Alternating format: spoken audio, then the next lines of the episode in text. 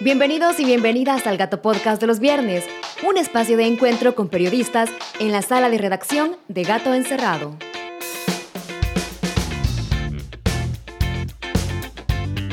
Hoy es viernes y como cada fin de semana, en Gato Encerrado estamos listos para contarte lo más emocionante de todo lo que ha pasado en estos últimos días. Bueno, pero emocionante y preocupante ese.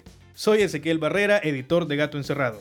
Y yo soy Rick, y hemos tenido una semana de dimes y diretes con un país un poquito más polarizado que la semana pasada, pero como siempre, da mucho de qué hablar. Así que sin perder tiempo, empecemos.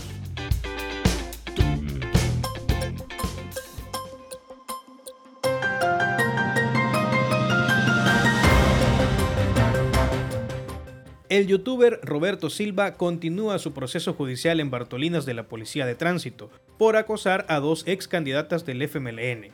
Esto a pesar de que el tribunal que lleva su caso ha solicitado su traslado hacia un centro penal en dos ocasiones distintas. Gato Encerrado intentó platicar con el director de centros penales, Osiris Luna, para saber por qué ha desobedecido las órdenes judiciales, pero no respondió. Desde la sala de redacción de Gato Encerrado, concluimos a la luz de este caso y de muchos otros que la justicia en este país es cada vez más selectiva. Es decir, te va bien cuando sos amigo del que tiene el poder y si no, te va mal. El ministro de Medio Ambiente y Recursos Naturales llegó con las manos vacías a la conferencia de las Naciones Unidas sobre el Cambio Climático, la COP26, ya que no presentó las actualizaciones y compromisos del Salvador para adaptarse al cambio climático. El ministro Fernando López aseguró que las nuevas contribuciones determinadas a nivel nacional, se llaman NDC por sus siglas en inglés, están en revisión y que se trabajan de forma participativa, aunque ya se escucha de distintas organizaciones que también trabajan el tema que han sido totalmente excluidas del proceso. Muy triste y preocupante. Esta semana también publicamos en Gato Encerrado que hay menos presupuesto para las mujeres en El Salvador. El proyecto de presupuesto para el año 2022 va a tener menos dinero para programas dirigidos a las mujeres salvadoreñas, como ya sucedió en 2020 y 2021, luego de la llegada al poder del presidente Nayib Bukele. Entre las disminuciones presupuestarias destaca la de Ciudad Mujer, que pasó de tener 11,6 millones a la mitad prácticamente con 6,6 millones en la propuesta de 2022. Además de esto, la embajada alemana pues deja su ayuda en cooperación como pendiente. Y bueno, esto debido al proyecto de ley Ley de Agentes Extranjeros introducido por el gobierno de El Salvador y pues esto está afectando no solo a la embajada alemana que trabaja con distintas ONGs, sino a distintos otros proyectos de carácter comunitario. Actualmente no se están asignando recursos financieros de parte de la Embajada Alemana para este tipo de proyectos, pero aseguran que eh, van a seguir eh, recibiendo solicitudes el próximo año. Eh, cabe agregar que el embajador de Alemania y estas son palabras de él, dijo, quisiera continuar con la cooperación con El Salvador, pero las condiciones deben ser las correctas. Bueno, y a todas luces están cambiando las condiciones y es posible que esta ayuda quede cada vez más condicionada. En otras noticias, esta semana también el padre de Jimena Ramírez recibió el cuerpo de su hija que estaba desaparecida. Por si no recordás quién es Jimena Ramírez, se trata de la exjugadora del Sonsonate Fútbol Club, del Atlético Marte y de la Alianza Fútbol Club, quien fue vista por última vez el 24 de octubre en Santa Tecla. Sus familiares se enteraron del descubrimiento del cuerpo en un cementerio clandestino ubicado en Nuevo Buscatlán a través de las redes sociales de las autoridades encargadas de la investigación. Y también en el tema de desaparecidos, la madre de los jóvenes hermanos Guerrero, desaparecidos el 18 de septiembre, mencionó esta semana que todavía sabe poco o nada de las investigaciones en curso para encontrar a sus hijos. Sin duda, no solo desde las redes sociales las denuncias por desaparecidos han aumentado, sino que en las calles es posible observar distintos anuncios de personas en los postes donde se observa que hay familiares que han pegado fotografías y números de teléfonos para que puedan ayudar a la búsqueda de más personas que están desapareciendo. Claro, hay un dato que precisamente menciona que cada día desaparecen cuatro personas en El Salvador. Totalmente grave.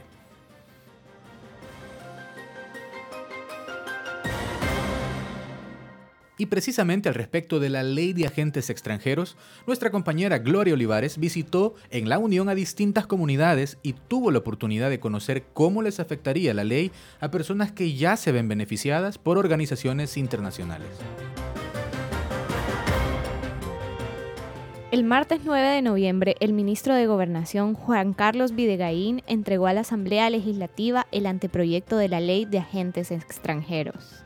El funcionario aseguró que esta propuesta de ley tiene como objetivo fortalecer el régimen jurídico aplicable a las personas naturales, jurídicas, nacionales y extranjeras, y garantizar que el apoyo económico que los cooperantes extranjeros brindan llegue a su destino final.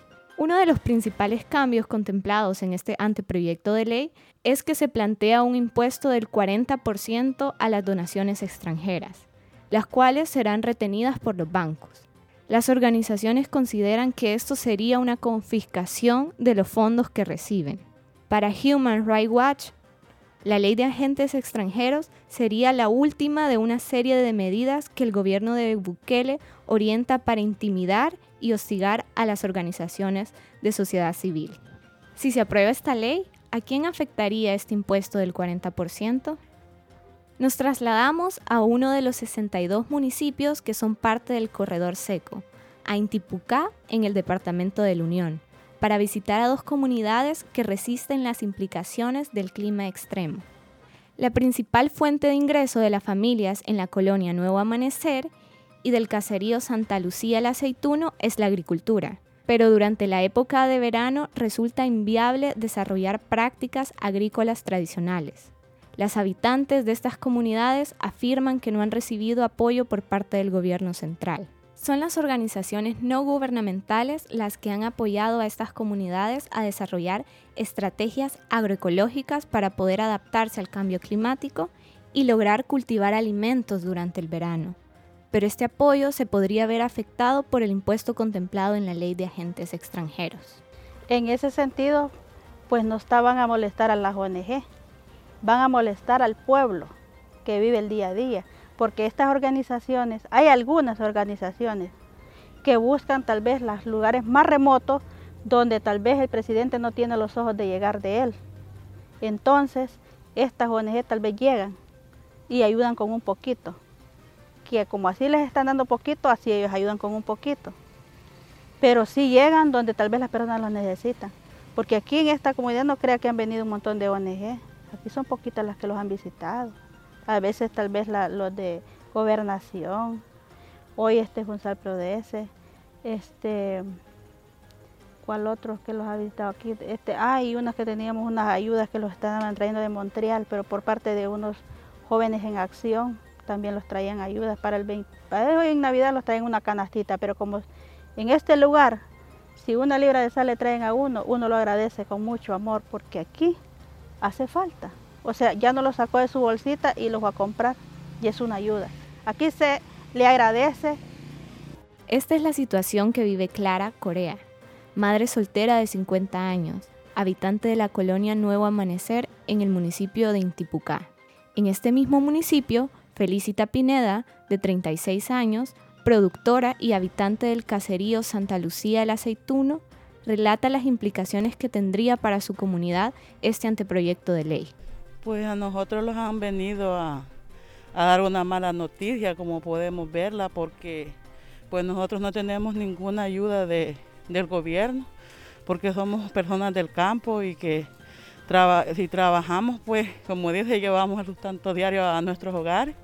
Y imagínense que, supuestamente los han venido a decir que van a, quitar todas las ONG, que son parte de que la primera vez a nosotros, como Jusal Prodes, los ha venido a, enseñar cómo cultivar el chile, tomate, la zanahoria, este pepino, este, ¿cómo se llama? Rábano remolacha, cilantro, todas esas cosas, ellos los han venido a enseñar. Y entonces como puede ver, pues ahorita tal vez no tenemos mucho, tal vez solo tenemos chile y tomate, pero este, imagínense que nosotros pues vamos como dice, coyor quebrado, coyor comida, entonces y, y los hemos quedado sin semilla y por eso no hemos podido seguir trabajando. Entonces, y si el presidente quita esta ayuda que los ha podido, los ha ayudado mucho, entonces, ¿qué será de nosotros? Como pobres, pues como campesinos, nosotros vamos día a día. Y entonces, y nosotros pues, pues yo soy ama de casa y, y, el, y mi esposo trabaja en la agricultura, pues él cuando lo que es lo, lo de la agricultura termina, ya no hay más trabajo. Entonces ahí nos toca ver cómo poder rebuscarlo, pues con lo poquito que las ONG los ayudan, pues nosotros los sentimos muy agradecidos, pero si el presidente logra quitar la ayuda que podamos tener, entonces a saber qué va a hacer de nosotros, porque creo que, que sin nosotros tampoco no se puede hacer nada, porque a la hora de, la, de, las votaciones sí le vienen a buscar a uno, pero ahí está que cuando todo el tiempo, durante los cinco años que el presidente puede tener, entonces ya no lo necesitan a uno, y ellos necesitan siempre de uno, pero cuando uno necesita de ellos, pues imagínense lo, lo que está dando, pues que, que no, uno no sabe de, de, políticas ni nada, pero, pero uno siente cuando la noticia le viene a uno tal cosa va a pasar, como pudo ver también ustedes lo, lo del Bitcoin. Ajá, ¿Y a quiénes afecta? A la gente más pobre, porque algunos no, pues, no tenemos ni teléfono. Ajá, y si tenemos de botones y, y teléfono de botones no sirve. Entonces a quienes siempre van molestando siempre son a los, a los más pobres, a los más vulnerables. Pues yo pues les hago el, llamado al presidente o a las ONG, pues que las ONG que no los abandonen porque, porque ellos son los, los que piden los proyectos y para que puedan llegar a las comunidades más pobres. Casos como los de Clara y Felicita serán una constante en el país, pues para muchas necesidades de los territorios no hay una respuesta concreta por parte del Estado y son las organizaciones las que a través de los proyectos apoyan al desarrollo de las comunidades. Casos como los de Clara y Felicita serán una constante en el país, pues para muchas necesidades de los territorios no hay una respuesta concreta por parte del Estado, y son las organizaciones las que a través de los proyectos apoyan al desarrollo de las comunidades.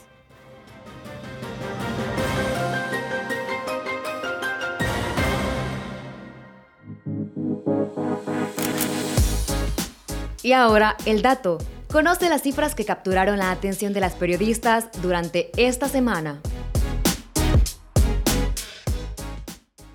Esta semana hablamos de masculinidad versus salud mental. Más de la mitad de las personas que se suicidan son hombres. La tasa de suicidio masculino a nivel mundial es de 13 por cada 100.000 habitantes y la de suicidio en mujeres es de 5 por cada 100.000 personas. 1.432 hombres murieron por causas asociadas a trastornos mentales en 2017 en El Salvador. Los trastornos más comunes fueron alcoholismo, consumo de drogas y autolesiones. En El Salvador, únicamente el 2% del presupuesto del Ministerio de Salud se destina a salud mental y el 93% de ese presupuesto se utiliza para la atención hospitalaria psiquiátrica. En El Salvador, únicamente el 2% del presupuesto del Ministerio de Salud se destina a salud mental y el 93% de ese presupuesto se utiliza en la atención hospitalaria psiquiátrica, no en acciones primarias y de prevención. Para prevenir el suicidio, la detención temprana, evaluación gestión y seguimiento de cada caso es indispensable. Se recomienda buscar asistencia psicológica si se tienen los siguientes síntomas. Pérdidas de energía, cambios en el apetito, necesidad de dormir más, ansiedad, sentimientos de culpabilidad e inutilidad y pensamientos de autolesión. Si quieres conocer más del dato de la semana, puedes revisar las redes sociales de Revista Gato Encerrado.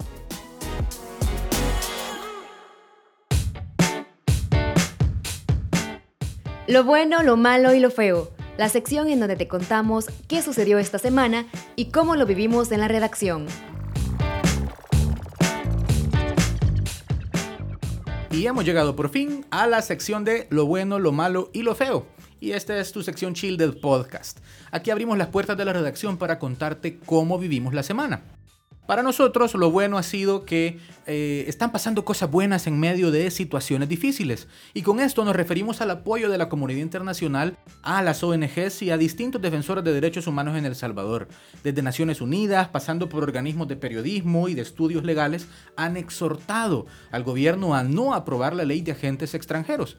Además, si te vas al Twitter de Gato Encerrado, eh, podés buscar y ver ahí que desde relatores de la ONU, pasando por el director de Fundación NED, la Fundación para la Democracia, muy importante, y bueno, pues distintas personas y distintas personalidades están haciendo el llamado de atención al gobierno para prevenirlos de tan cuestionada ley. En lo malo, se terminó la COP26 y El Salvador no presentó sus NDCs, es decir, sus compromisos para enfrentar y adaptarse al cambio climático. Realmente esto es preocupante porque existen muchos mecanismos de cooperación a los países como El Salvador que tienen grandes necesidades y se ven con dificultades para atajar la crisis climática. El problema con no presentar los compromisos es que no participamos para ese tipo de subvenciones que permiten al gobierno trabajar para la adaptación al cambio climático. La razón para no presentarlos, pues, es que no hay razón. Solo dijeron que todavía se encuentran en revisión y pendientes de aprobación.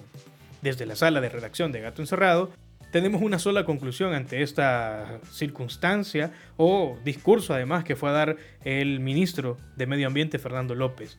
El tema ambiental no es prioridad ni de interés de este gobierno. En absoluto. Y bueno, pasando a lo feo, eh, en esta semana, y bueno, déjenme comentarles que lo que hemos decidido es feo, es realmente feo. Tenemos a la diputada Sandra Yandira Martínez en el marco de la aprobación de la ley de agua, asegurando lo siguiente en un tuit. Atención. Dice, algunas juntas de agua solo han hecho de este líquido una mercancía, extrayéndolo para vendérselo a terceros y nunca llegaba a la población más necesitada. No cabe duda que hay un desconocimiento profundo de la diputada respecto al funcionamiento de las juntas de agua. Desde la redacción de Gato Encerrado, donde hemos dado seguimiento al tema desde hace mucho tiempo, estamos en contacto con comunidades y distintas organizaciones que con datos y cifras en mano dan cuenta de todo lo realizado en cuanto a la labor de llevar el agua a las personas que han sido olvidadas por ANDA a lo largo de decenas de años. Además, eh, pues el relator especial sobre derechos de agua y saneamiento de la ONU dijo lo siguiente, el agua debe ser gestionada de forma participativa, desde un enfoque comunitario. Es que precisamente esto lo que hacen las juntas de agua, es la función de ellas, lo que nos deja pues preocupados ante las declaraciones de la diputada Sandra Yandira Martínez. Bueno, y así es como llegamos al final de este podcast desde la ciudad de San Salvador y la sala de redacción de Gato Encerrado. Un viernes más, Ezequiel, un placer estar con vos y con todos ustedes que nos escuchan y los invitamos a ir a nuestras redes sociales y coméntenos en el podcast qué les gustaría saber, qué les gustaría que habláramos acá y cómo les gustaría también participar. Estamos abiertos a todos ustedes. Este podcast se trata de un resumen de lo que nosotros publicamos en Gato Encerrado, pero si ustedes quieren conocer a profundidad más sobre los temas que hemos hablado acá, pueden ir a gatoencerrado.news, tomarse un café, una leche, un chocolate y leerse las notas, verse los videos y todo lo que producimos en Gato Encerrado cada semana. Esto fue el Gato Podcast de los viernes Recuerda estar pendiente de un episodio nuevo cada semana para enterarte de lo más importante del acontecer nacional. Hasta el próximo viernes.